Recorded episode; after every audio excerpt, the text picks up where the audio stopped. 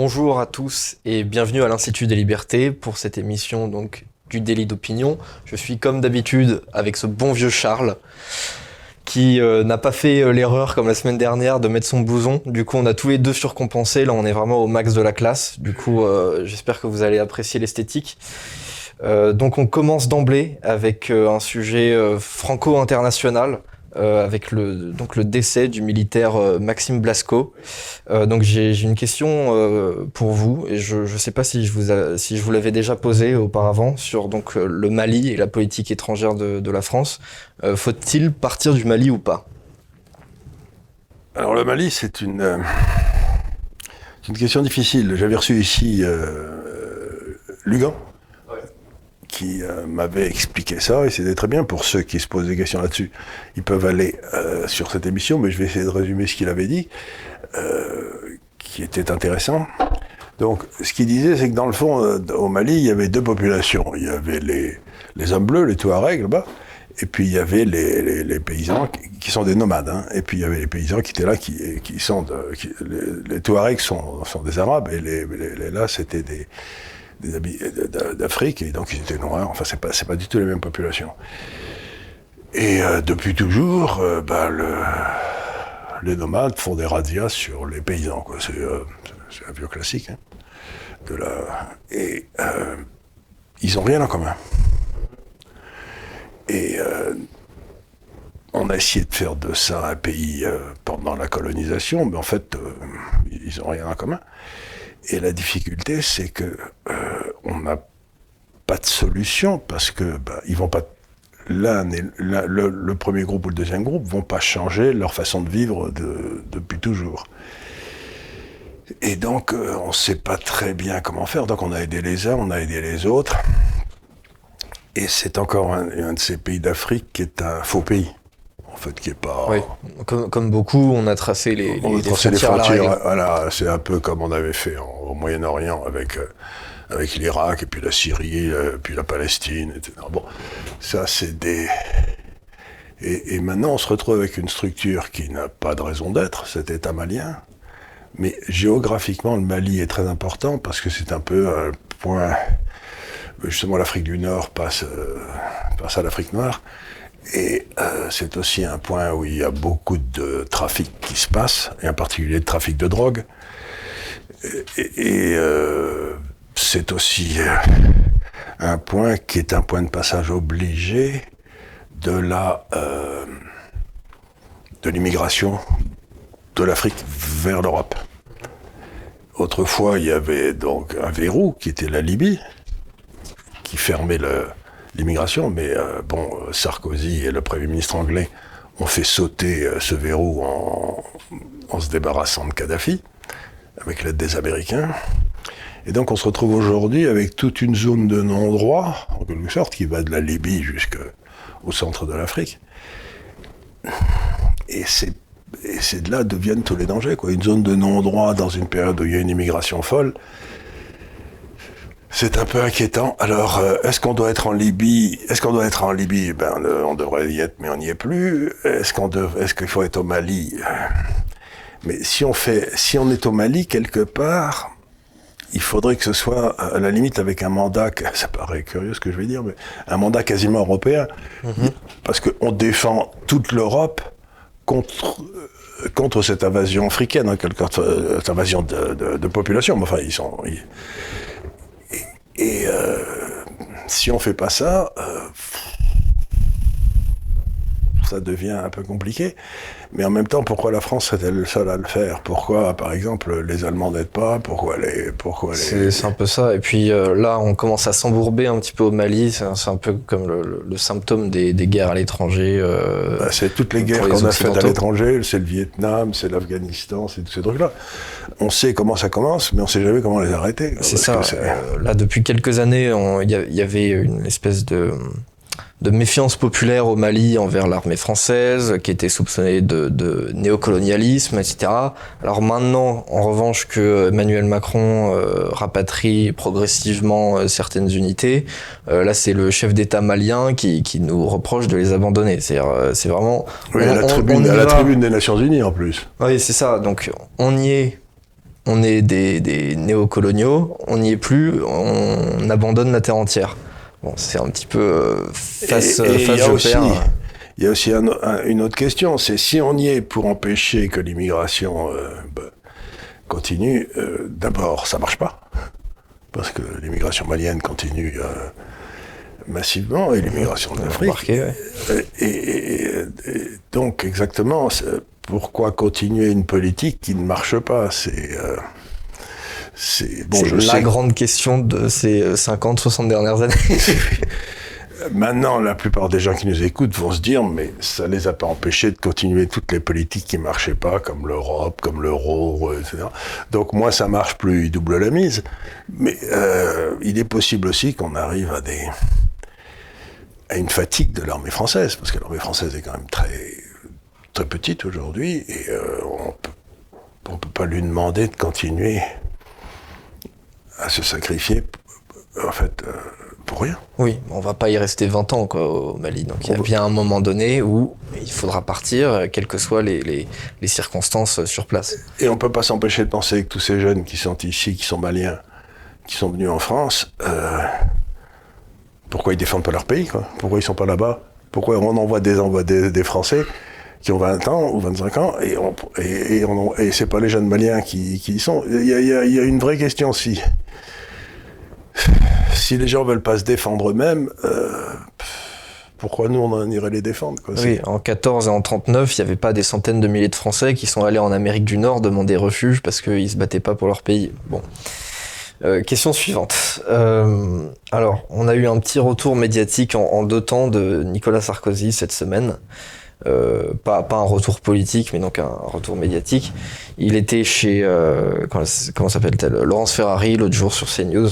Et alors, il déplorait euh, la réécriture de l'histoire et la repentance euh, occidentale. Et alors là, je me suis dit, ah, c'est dommage que, que ce grand homme d'État euh, n'ait jamais été élu président de la République. Oui, c'est vrai, c'est dommage. hein. Il aurait, il aurait peut-être, il aurait peut-être laissé. euh, on n'aurait pas eu le, la Constitution européenne, par exemple, ou euh, Voilà, on serait, le traité on, on serait, on serait peut-être resté en dehors du commandement militaire unifié de l'OTAN s'il avait été. enfin à fait. bref.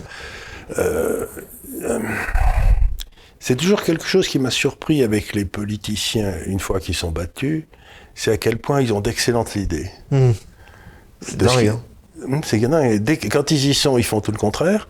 Et puis dès qu'ils sont, dès qu'ils sont battus, euh, ils ont une espèce de chemin de Damas où d'un seul coup, ils voient très bien tout ce qu'il faudrait faire. Et ils ont une lucidité d'un seul coup, c'est c'est hallucinant. C'est hallucinant. Et donc, ça veut dire simplement qu'ils manquent de courage. Ça veut dire qu'ils avaient toujours su ce qu'il fallait faire, mais que quand ils étaient au pouvoir, ils l'ont pas fait. Donc, il est urgent qu'ils ne reviennent pas au pouvoir. Oui, bah ça, je pense que ça va être facile parce que donc euh, transition euh, ce matin a été jugé en appel. euh, en appel, je crois, oui, euh, l'affaire Big Malion. Euh, donc euh, Sarkozy a été condamné à un an de prison ferme. Donc c'était par rapport à, à des comptes fraude de, de comptes Oui, de campagne pour euh, je me 2012. Euh, alors là, justice politique ou justice tout court?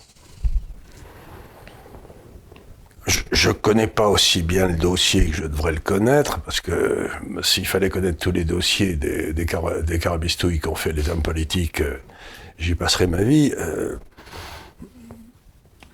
J'ose pas dire que je fais confiance à la justice de mon pays, parce que ça devient un petit peu... Ça fait rire quand on est dans un bar. quoi. Aujourd'hui, on dit, on dit je fais confiance à la justice de mon pays, et tout le monde dans le bar s'écroule de rire. Quoi. C'est... euh, Je crois qu'il y a une majorité de Français qui n'ont pas tellement confiance dans la justice. Oui, ça me paraît évident. Et donc, euh, il me semble difficile qu'il ait pu être condamné s'il n'y avait pas eu quelque chose, quoi. Et, il me semble, il me semble que d'après ce que je peux savoir du dossier, on a quand même très largement dépassé les, limites qui avaient été mises aux dépenses des candidats. Et euh, alors, lui, il dit c'est pas moi qui ai fait ça, c'est euh, qui était là en dessous de chez moi, euh, de moi, c'est lui qui a pris cette responsabilité. Moi, j'étais pas au courant. Ouais. D'ailleurs, le, le en question, je crois, a pris trois ans de prison ferme. Ans de prison, enfin bon. Donc, ben voilà. Mais euh, s'il a pris un an de prison ferme, je, me souviens vaguement de, mes études de droit. J'ai le droit de m'en souvenir vaguement parce c'était il y a 50 ans quand même, quand j'ai fait du droit euh, en, fac. C'est une peine afflictive et infamante, c'est-à-dire qu'il ne peut plus se présenter aux élections. Je crois pas non plus. Enfin, de toute façon, je, pense que c'était pas prévu parce que là, ça devient, ça devient compliqué pour lui. Hein. Ça devient compliqué. Donc, je crois que euh, il a une brillante carrière d'avocat dans lui, je crois. Ah oui, ah oui ça c'est sûr, un cabinet de conseil, etc. Enfin, de toute façon, dans, les faits, là, il va pas faire de prison, ça va être, euh, je pense, euh, bracelet électronique. Je sais pas pendant combien de temps. mais enfin bref, j'espère qu'on va pas trop l'entendre donner ses analyses sur tout et n'importe quoi. Et surtout, oui, il me semble que le parti républicain, ex, UMP, ex-UDR, ex, enfin il change de nom, euh, doit sortir de ce culte du chef qu'ils ont et commencer à s'intéresser aux idées. Ce serait pas mal que les républicains prennent un peu le son de ce qui se passe avec Demour, qui n'a pas de parti mais qui a des idées.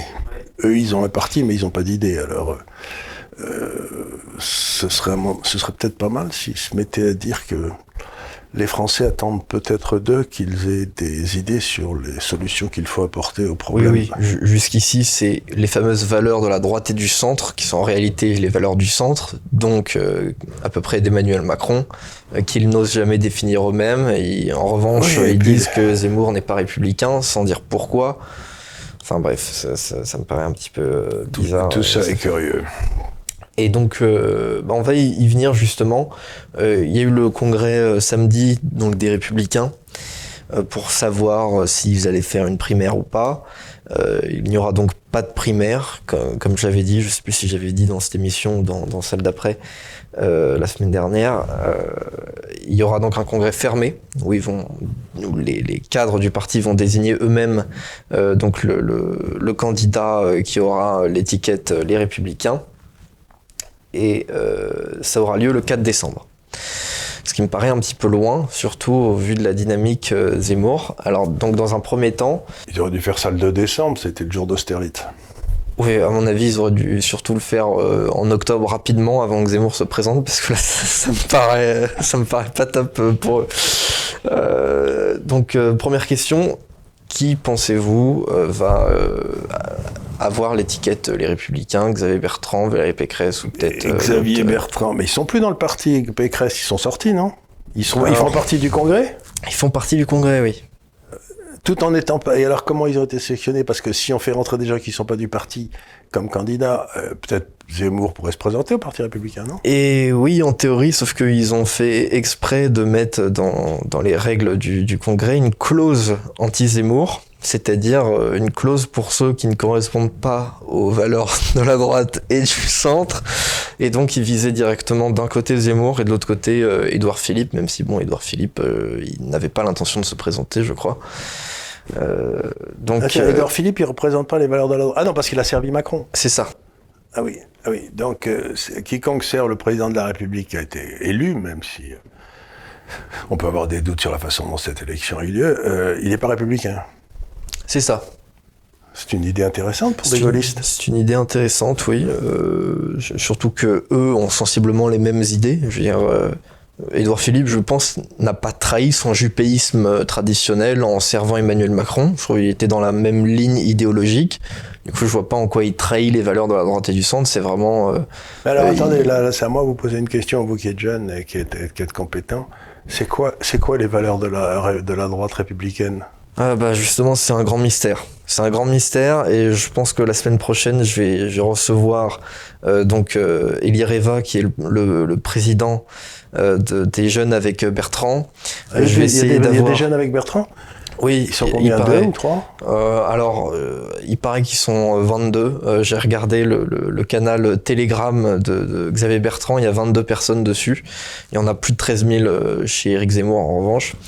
Donc euh, je ne sais pas exactement combien ils sont. Apparemment, selon lui, ils sont beaucoup. Euh, je ne sais pas où commence beaucoup. Cependant, euh, je vais essayer d'avoir aussi les jeunes avec Pécresse. Ah, il y a aussi des jeunes avec Pécresse. Il paraît, il paraît. À mon avis, il y en a plus avec Pécresse qu'avec Bertrand. Euh, mais je vais essayer de, de- de mettre tout ça au clair parce qu'à chaque fois, on parle des grandes valeurs de la droite et du centre. Euh, on parle de- de- d'être connecté euh, aux, euh, aux demandes des Français sans jamais dire de quoi il s'agit en réalité. Et comment on est connecté? Bah, je, je, je sais pas. Je- Et il est vrai qu'ils ont pas mal d'élus euh, régionaux. Enfin, ils ont des élus. Justement, régionale, et c'est un parti qui a, fait. qui a des élus. Mais du coup, c'est un, c'est un parti qui ressemble beaucoup euh, dans sa chute au parti radical de gauche, euh, qui avait été pendant un temps un parti d'opinion, qui représentait plus de 15% de l'électorat, même euh, voire 20% au début du XXe siècle, et puis progressivement Ils sont qui est devenus devenu... de gauche après, parce que au début, il y a eu le parti radical. Oui, absolument. Et puis ensuite, ils se sont séparés parce qu'il y, a- il y a eu des radicaux qui sont allés avec De Gaulle, puis il y a eu des radicaux qui sont devenus avec, les, avec Mitterrand, et donc il y a eu les radicaux, dont c'est parti, je crois, Servan Schreiber, enfin j'en sais rien, et, euh, et puis de l'autre côté, il y avait les radicaux de gauche, qui était la dépêche du midi, allez. Et euh, donc euh, là, là, il y avait déjà eu une scission, et c'était une scission à l'époque dans une cabine téléphonique, enfin il devait être, euh, Évidemment. il devait, il devait être 6 ou 7, quoi. Oui, bah en même temps, l'horizon politique de, de- du parti radical, c'était un petit peu le- le- la laïcité à la française. Or, une fois qu'il y avait eu la, la loi de 1905, euh, c'était un petit peu compliqué de, de tenir politiquement avec un seul pilier idéologique euh, qui avait en plus déjà été mis en place. Et dans Et- ses mémoires, De Gaulle avait une phrase absolument terrible. Le patron du parti radical dans la Troisième République, c'était un gars qui s'appelait Herriot. qui était Édouard maire- Herriot. Édouard Herriot, qui était maire de Lyon, enfin, qui était euh, normal sup, un type brillant. Et De Gaulle reçoit tous les chefs euh, en 45, donc après la guerre, après l'armistice. Et il, reçoit Herriot, et il lui dit, j'ai reçu monsieur Herriot, enfin, je, je, je- c'est de mémoire, hein. Je lui parlais de la France, il me parla du parti radical. Ça m'étonne pas du tout.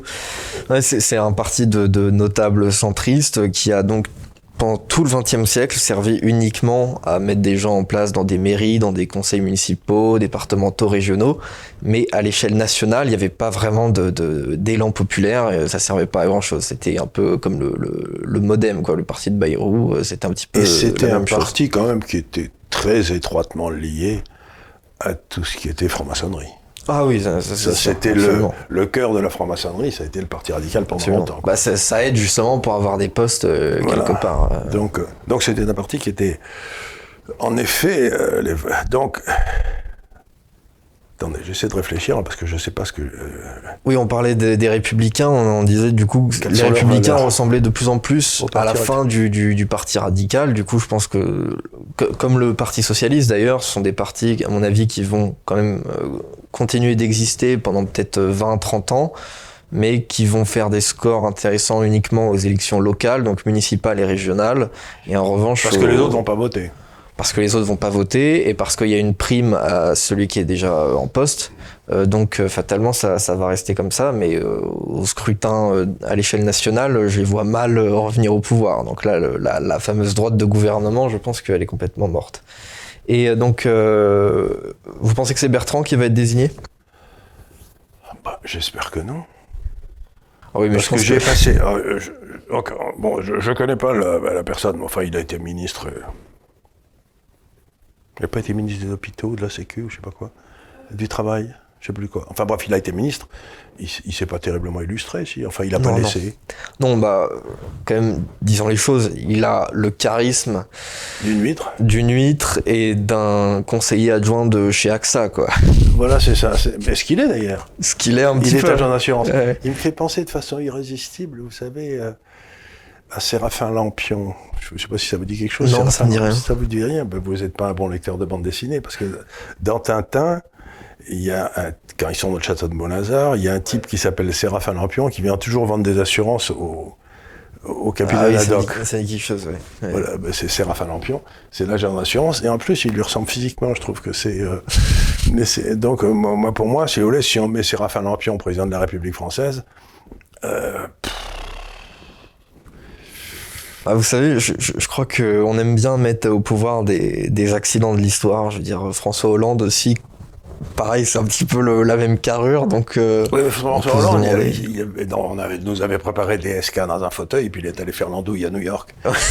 Mais elle- sinon, on n'aurait jamais eu Hollande. quoi. C'est, euh, C'est sûr. Bah, c'est c'est pour ça que c'est un accident de l'histoire. Et Bertrand ressemble beaucoup à un accident de l'histoire aussi. Et pour une raison qui n'a rien à voir avec tout ça, j'étais dans un hôtel à Val d'Isère avec euh, certains de mes petits-enfants il y a 4-5 ans, et Bertrand était dans l'hôtel. euh,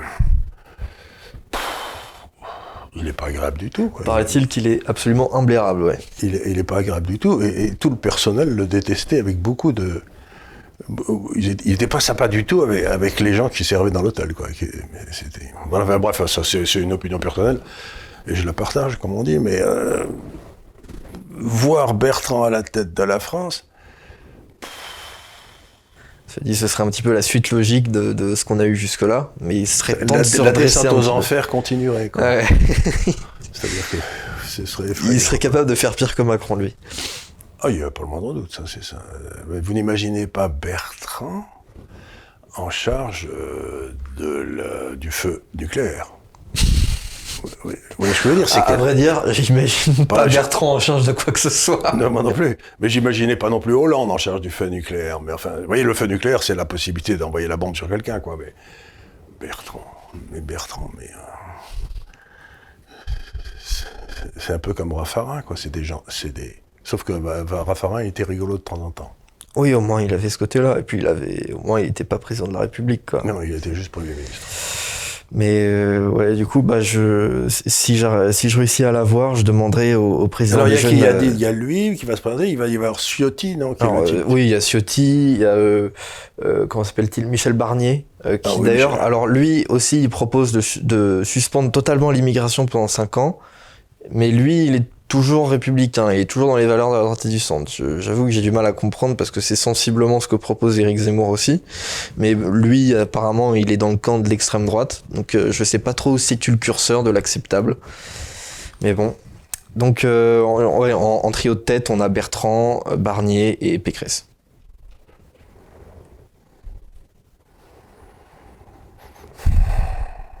De Gaulle doit se retourner dans sa tombe, si c'est ça le parti gaulliste. Oui, il, paraît. Il paraît que c'est ça le parti gaulliste. Euh, mais alors, du coup, celui qui, qui veut vraiment euh, faire renaître de ses cendres euh, le vrai parti gaulliste, c'est Éric Zemmour. Et alors, la semaine dernière, on avait parlé du débat Mélenchon, qui donc avait lieu le jour où on avait tourné l'émission. Et du coup, aujourd'hui, on est, on est une semaine après. Vous avez regardé ce débat? Alors, il s'est passé un phénomène curieux. J'attendais ce débat avec beaucoup d'impatience. Je me suis assis devant mon écran de télévision. Euh, Je regarde pour dire jamais la télévision, sauf quand il y a un match de rugby, bien entendu, mais surtout de Biarritz. Mais euh, je regarde jamais la télévision. Et j'ai regardé pendant 5 ou 10 minutes, et puis j'ai éteint.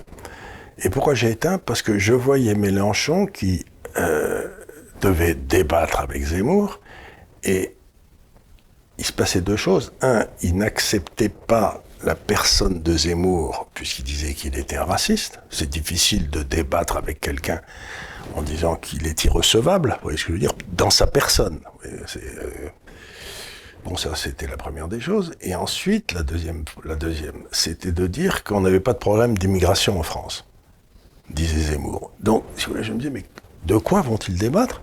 Puisque Mélenchon refuse la personne et refuse la réalité de, de la discussion. Donc, je me suis dit, mais de quoi vont-ils débattre? J'ai éteint et j'ai été lire un livre.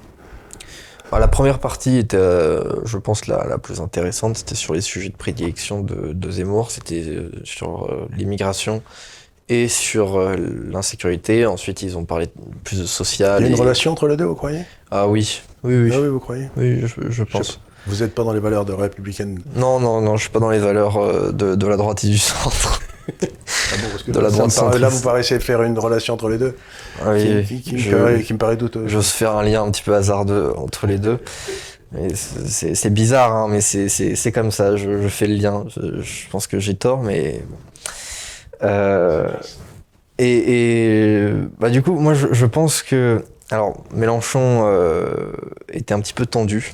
Ça, ça s'est vu déjà au début et ça s'est vu à la fin. Euh, du coup, vous avez pas vu la fin, mais un des journalistes de BFM va vers, euh, avec sa caméra vers euh, Jean-Luc Mélenchon pour lui demander ce qu'il a, comment il a ressenti le débat. Et alors Mélenchon euh, lui parle juste 10 secondes en lui disant euh, Bon, écoutez, euh, je suis complètement en sueur. Euh, euh, je, je, vous reparle plus tard. Quoi. Et puis ensuite, ils vont voir Zemmour en lui disant bah, Alors, comment avez-vous vécu le débat? Et Zemmour arrive tout content Oh, bah écoutez, euh, c'était sympathique. il est encore tout frais, il était encore prêt pour trois heures. Donc, euh, j'ai trouvé ça assez intéressant sur, il sur la faire manière. Partie, Zemmour des, des, des, petits nerveux infatigables, vous savez. Ouais, ouais, encore pire que Sarkozy, peut-être. Du coup, euh, je, pense que, Mélench, euh, que Zemmour a plutôt gagné le débat globalement, que ce soit sur le fond ou dans l'attitude. Même, euh, il est arrivé sans aucune note, alors que Mélenchon était là et il prenait des notes à certains moments, etc. Et en revanche, je, pense que globalement, les deux ont gagné quand même parce que quelques jours après, il y a un sondage qui est sorti, un sondage Harris Interactive, qui donnait euh, donc euh, Mélenchon à 13%, c'est son plus haut score depuis assez longtemps dans les sondages. Donc il, il prend le, le, leadership de la gauche, comme en, comme en 2017. Euh, et de son côté, Zemmour est aussi monté à 13. Alors la semaine dernière, on s'étonnait déjà qu'il était monté à 11. La vidéo est sortie hier. Du coup, aujourd'hui, on peut peut-être dire déjà qu'il est à 15-16 euh, pour euh, le moment où la vidéo sortira. Et alors Marine fait le mouvement dans l'autre sens? Absolument. Ben, on voit dans les courbes qu'elles font absolument le, le mouvement inverse. Marine est passée en très peu de temps, en quelques semaines, de 26 points environ à 16 ce qui est quand même son score le plus bas dans un sondage depuis 2012. Donc c'est comme si elle devait recommencer quasiment toute sa carrière politique. C'est absolument fabuleux. Et euh, Zemmour, lui, donc monte à 13, voire même à 14 dans l'hypothèse où c'est Michel Barnier qui représente euh, les Républicains. Donc il a vraiment une montée euh, absolument vertigineuse. Et j'avais regardé les, toutes les courbes des sondages euh, des élections présidentielles depuis 1995 et à aucun moment je vois une croissance telle. À aucun moment. J'ai jamais bah, vu ça. On en a discuté un petit peu ici de Zemmour, et ce que j'essaye toujours de dire aux gens, c'est en dehors de ces deux qualités qu'il aime la France et qu'il a du courage, il y, en a une troisième qui me semble évidente, c'est qu'il a une longueur d'onde, c'est-à-dire qu'un quelque part, je crois que les électeurs sont un peu comme une radio, ils essaient d'attraper les longueurs d'onde de, et lui, il y a quelque chose à attraper, alors que tous les autres, il n'y a rien. Quoi. Tout à fait. Bah, D'ailleurs, pour revenir sur le débat euh, Mélenchon-Zemmour, il y avait 4 millions de personnes qui ont regardé le débat. Oui. Au même moment, personne n'en parle, mais sur France 2, il y a euh, Valérie Pécresse qui fait son interview politique chez Léa Salamé et Thomas Soto. Donc c'est censé être la grosse émission politique du soir en perspective de 2022. Et là, il y avait que un million de téléspectateurs qui ont regardé Valérie Pécresse. Euh, Valérie Pécresse qui d'ailleurs euh, en a marre euh, qu'on qu lui parle tout le temps d'Éric Zemmour, parce que même dans cette émission-là, on lui en a parlé. C'est-à-dire que même quand il n'est pas sur un plateau, on, on en parle. C'est lui qui a l'air d'imposer le, euh, en quelque sorte l'ordre du jour, quoi. Totalement. Bah, là, j'ai l'impression que depuis trois semaines, sur toutes les chaînes d'infos, on parle de trois choses Zemmour, immigration, grand emplacement. Donc c'est sensiblement les, les, les trois qui, qui, qui, se rejoignent quand même. Donc j ai, j ai, je trouve que c'est c'est une opération médiatique de sa part qui est absolument hallucinante et je pense que c'est peut-être la plus grosse opération médiatique de la droite française depuis très très longtemps. Oui. Donc c'est absolument euh, c'est absolument hallucinant, impressionnant et il est en train de ringardiser absolument toute la concurrence. Marine Le Pen ne sait plus quoi faire entre se dédiaboliser et essayer d'être encore plus radicale. Euh, donc elle s'étire. J'ai vu que le président de la République avait donné moins de passeports, je sais plus, à trois pays. Euh, ce qui est à mourir de rire, comme le... Moitié moins pour l'Algérie et le Maroc et un tiers de moins pour la Tunisie. Euh, pareil, il, il, prépare une loi pénale euh, pour, pour avoir l'air de, de. Pour de envoyer les gens chez eux? Non, pas pour envoyer les gens chez eux, juste pour faire une, une micro-peine avant de faire une vraie peine. Enfin, c'est un truc un petit peu bizarre de, de Dupont-Moretti. J'ai pas trop compris le projet. Euh, mais donc, ils essayent de, de, se réveiller un petit peu. Il y a les présentiels dans, dans 7 mois. Et puis, euh, il y a Zemmour qui, qui nous fait une psy-up médiatique absolument euh, hallucinante. Donc, euh, il commence à se réveiller. Tout le monde commence à se réveiller. Pécresse commence à se réveiller. Bertrand commence à se réveiller. Marine commence à se réveiller. Et maintenant, Macron commence à se réveiller. Bientôt, Hidalgo euh, va se réveiller aussi. Va se réveiller aussi. Hidalgo, mais est, je crois qu'elle est à 3% ou 4%, je sais plus combien. Ouais, compliqué euh, pour mais c'est assez rigolo tout ça. Ça me rappelle.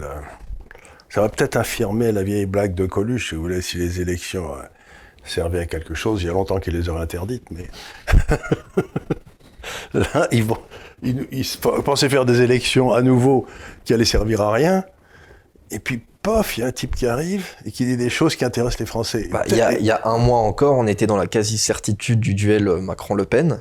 Et alors, je ne sais pas si, vous connaissez ça, j'ai découvert ça hier. Un, une plateforme euh, qui s'appelle Hypermind, qui est liée au magazine Le Point, où en gros euh, des centaines de personnes font des paris euh, avec derrière des récompenses réelles pour essayer de prévoir les événements.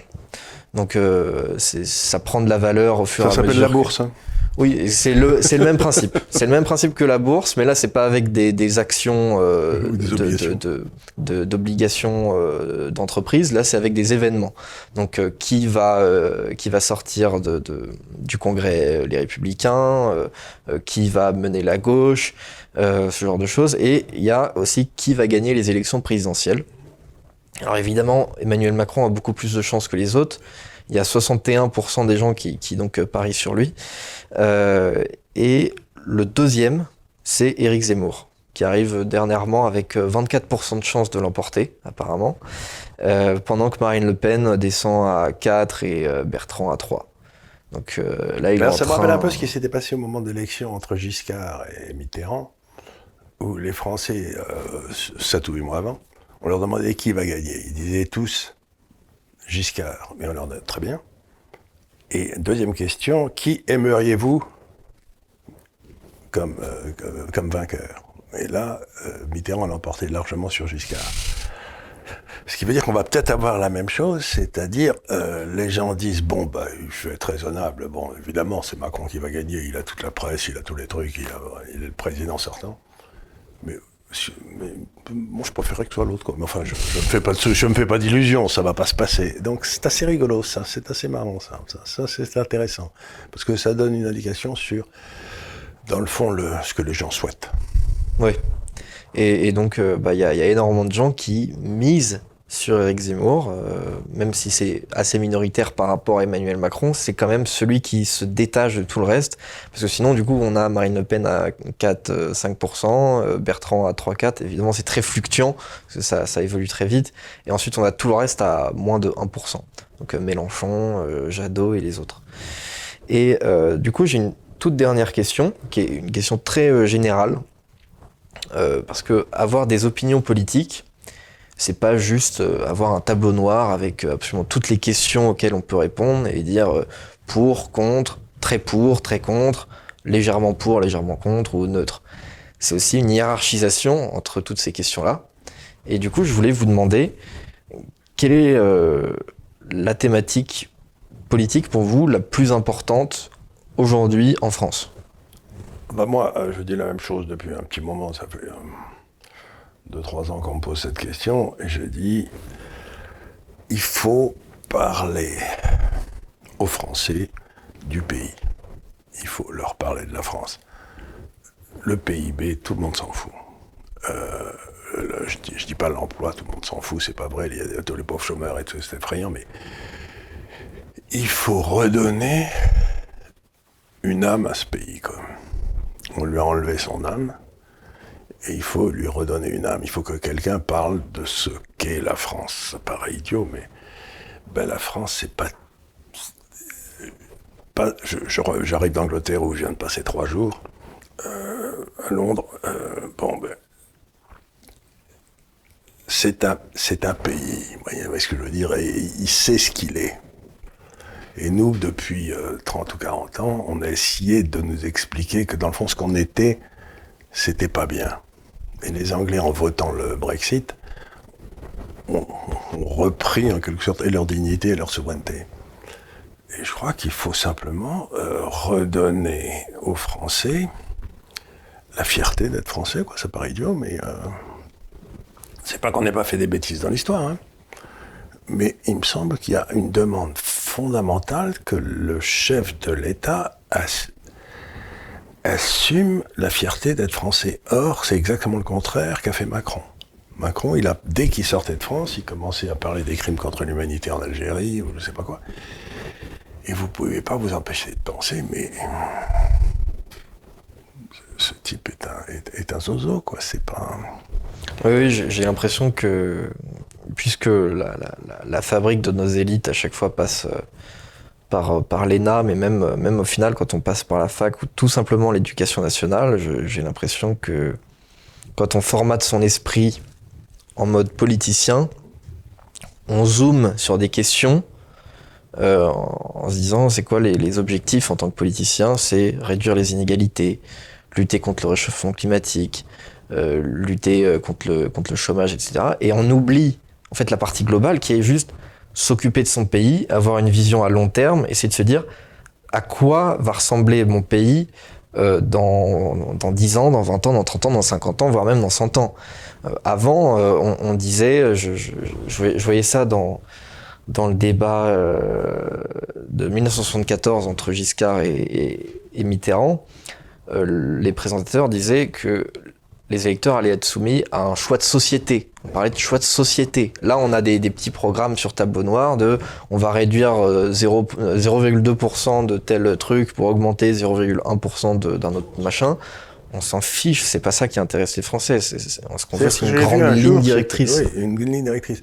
J'ai vu un, jour un, truc qui m'avait amusé. C'était un. Vous aviez des mots. Vous avez République, liberté, égalité, des mots comme ça. Et vous les faisiez tourner euh, dans tous les sens sur le tableau. Et vous demandiez à un candidat qui était passé par l'ENA de faire une phrase avec les mots qui sortaient au hasard, si vous voulez.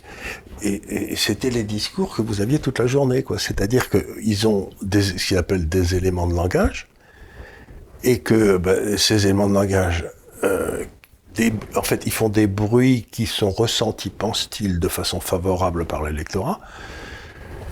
L'égalité en est un, et des choses comme ça. Mais euh, est-ce que les Français désirent être égaux, euh, à condition qu'ils soient plus égaux que les autres C'est ce que je veux dire? Non mais ils veulent des trucs gratuits tant, qu'on les paye pas par les impôts. Tant, que c'est les autres qui les payent. mais il y, y, a toute une série de choses comme ça. Mais honnêtement, dans l'esprit de la Constitution de la cinquième, et Dieu sait que j'aime pas cette Constitution, le, président est en, charge, est en charge des intérêts supérieurs de la nation. Euh, il est, on a, ces corneaux de présidents, depuis trois ou quatre présidents, depuis Sarkozy en particulier, ont essayé de transformer le président en Premier ministre qui s'occupe de l'intendance. Absolument. Et c'est une erreur gigantesque. Je sais pas, j'espère que euh, M. Zemmour sera élu. Je ne sais pas s'il le sera, mais ce que je sais, c'est que quand il sera président, il faut surtout qu'il laisse le Premier ministre faire son boulot et que lui, s'occupe des intérêts supérieurs de la nation. Hein. Le reste, on s'en fout. Il en avait parlé d'ailleurs dans sa dernière interview sur LCI chez Routel Krief, je ne sais pas si vous l'avez regardé, où justement, il, alors pour le coup, il citait euh, euh Édouard Philippe, euh, qui disait que le rôle du président, c'est pas d'être un, gestionnaire qui, qui, qui, prend 14 000 décisions par jour, c'est d'imposer une ligne, et autour de lui, il y a des gens qui sont euh, beaucoup plus techniciens, qui sont chacun euh, techniques dans leur domaine, qui eux doivent effectivement remplir 14 000 trucs par jour. Mais c'est pas au président de, de faire ça. Le président n'est pas un gestionnaire, il impulse une ligne directrice et c'est aux autres de, faire les petits réglages. Je, vais, vous raconter une petite histoire que m'a raconté un de mes amis qui, était, qui avait travaillé pour Reagan, le président américain. Et Reagan avait demandé à ce gars-là, euh, qui était un, des très grands ministres américains, de s'occuper de quelque chose. Donc, il arrive quelques jours après, avec un plan. Vous savez ce qu'il avait demandé Reagan. Reagan lui dit non, ça me plaît pas. Il revient quelques jours après avec un autre plan. Ça me plaît pas, dit Reagan. Troisième fois, ça, ne lui plaisait toujours pas. Et alors, il y a il y a le type qui lui demande écoutez, monsieur le président, ça fait trois trucs, trois fois que vous n'êtes pas d'accord. Qu'est-ce que je dois faire? Ben, Le type, il regarde, le regarde, il dit ben, vous faites ce que vous voulez, si ça marche pas, je vous vire. c'est ça d'être président. C'est pas d'accepter les détails du plan du mec. Ouais. C'est très drôle. C'est ça, quoi. C'est quand vous êtes président, vous dites bah écoutez, les gars. Euh, euh, traitez-moi le problème de l'immigration. Très bien. Donc, euh, mais je veux pas connaître les détails. Hein, mais par contre, euh, je veux que le problème soit réglé. Bon, ben, allons-y. Hmm. Non, mais cette... parce que de la part du gars qui arrive avec un plan pour demander l'approbation, c'est une façon de se défausser. Oui. C'est une façon de dire, c'est pas moi qui en suis responsable. C'est vous qui avez pris la décision d'appliquer ce plan, c'est pas moi. Hmm. C'est- non, il y a des moments où il faut dire bon ben je vais le faire et puis si ça marchait pas, ben, je serais viré quoi. Bon, bah, écoutez, je pense qu'on va, on va finir là-dessus. En plus, je crois qu'on a fait une émission assez longue par rapport à, à d'habitude. Voilà, vous en avez eu euh, plus euh, pour votre compte. Mais on s'était fait très beau, hein. Donc euh, vous voyez. Va. bah, voilà, on a fait exprès. C'était. On, a euh, fait, on, on s'est dit c'était. En fait, c'était la vraie émission de rentrée. Les, les deux autres, c'était. voilà, les, on les- les autres, ça compte pas. En plus, il y en a une qui avait été supprimée. Enfin, voilà. c'était un, un beau bordel. Euh, bon, bah écoutez, merci encore une fois de- de- d'avoir suivi cette émission jusqu'au bout. On va jamais cesser de le répéter, mais il faut commenter, il faut mettre euh, un un pouce bleu, il faut partager, il faut s'abonner, etc., etc. Regardez les autres vidéos aussi.